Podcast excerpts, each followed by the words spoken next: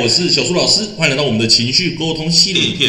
今天要跟你分享的主题是如何透过肢体活动稳定情绪呢？让孩子这样练习全身的活动哦。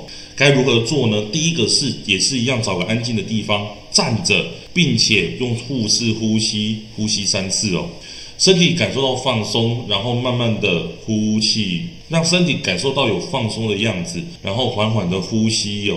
在这在呼吸的过程当中，也可以请孩子想象一下身体的这些情绪，就像是皮肤上面的灰尘啊，或者是小水滴等等的。再来，请孩子努力的吸一口气，并且憋着。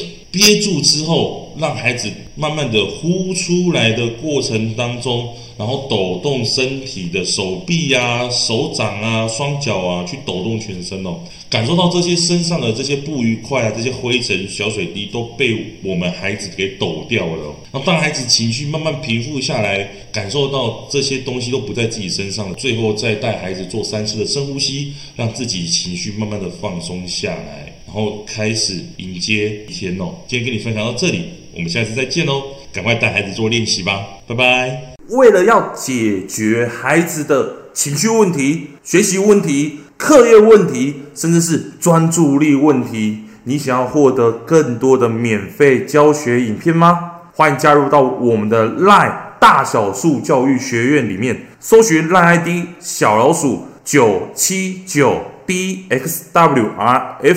我们会给你更多详细的影片内容，加入后点选我们的课程资讯，还会给你完整的购课链接，让你完整的解决孩子的学习状况哦。那现在购买我们的课程，我们还赠送专属小树老师的私赖群组，让你有任何的问题都可以在里面问到饱、问到爽，而且还不限时间哦。那我们就课堂上见吧。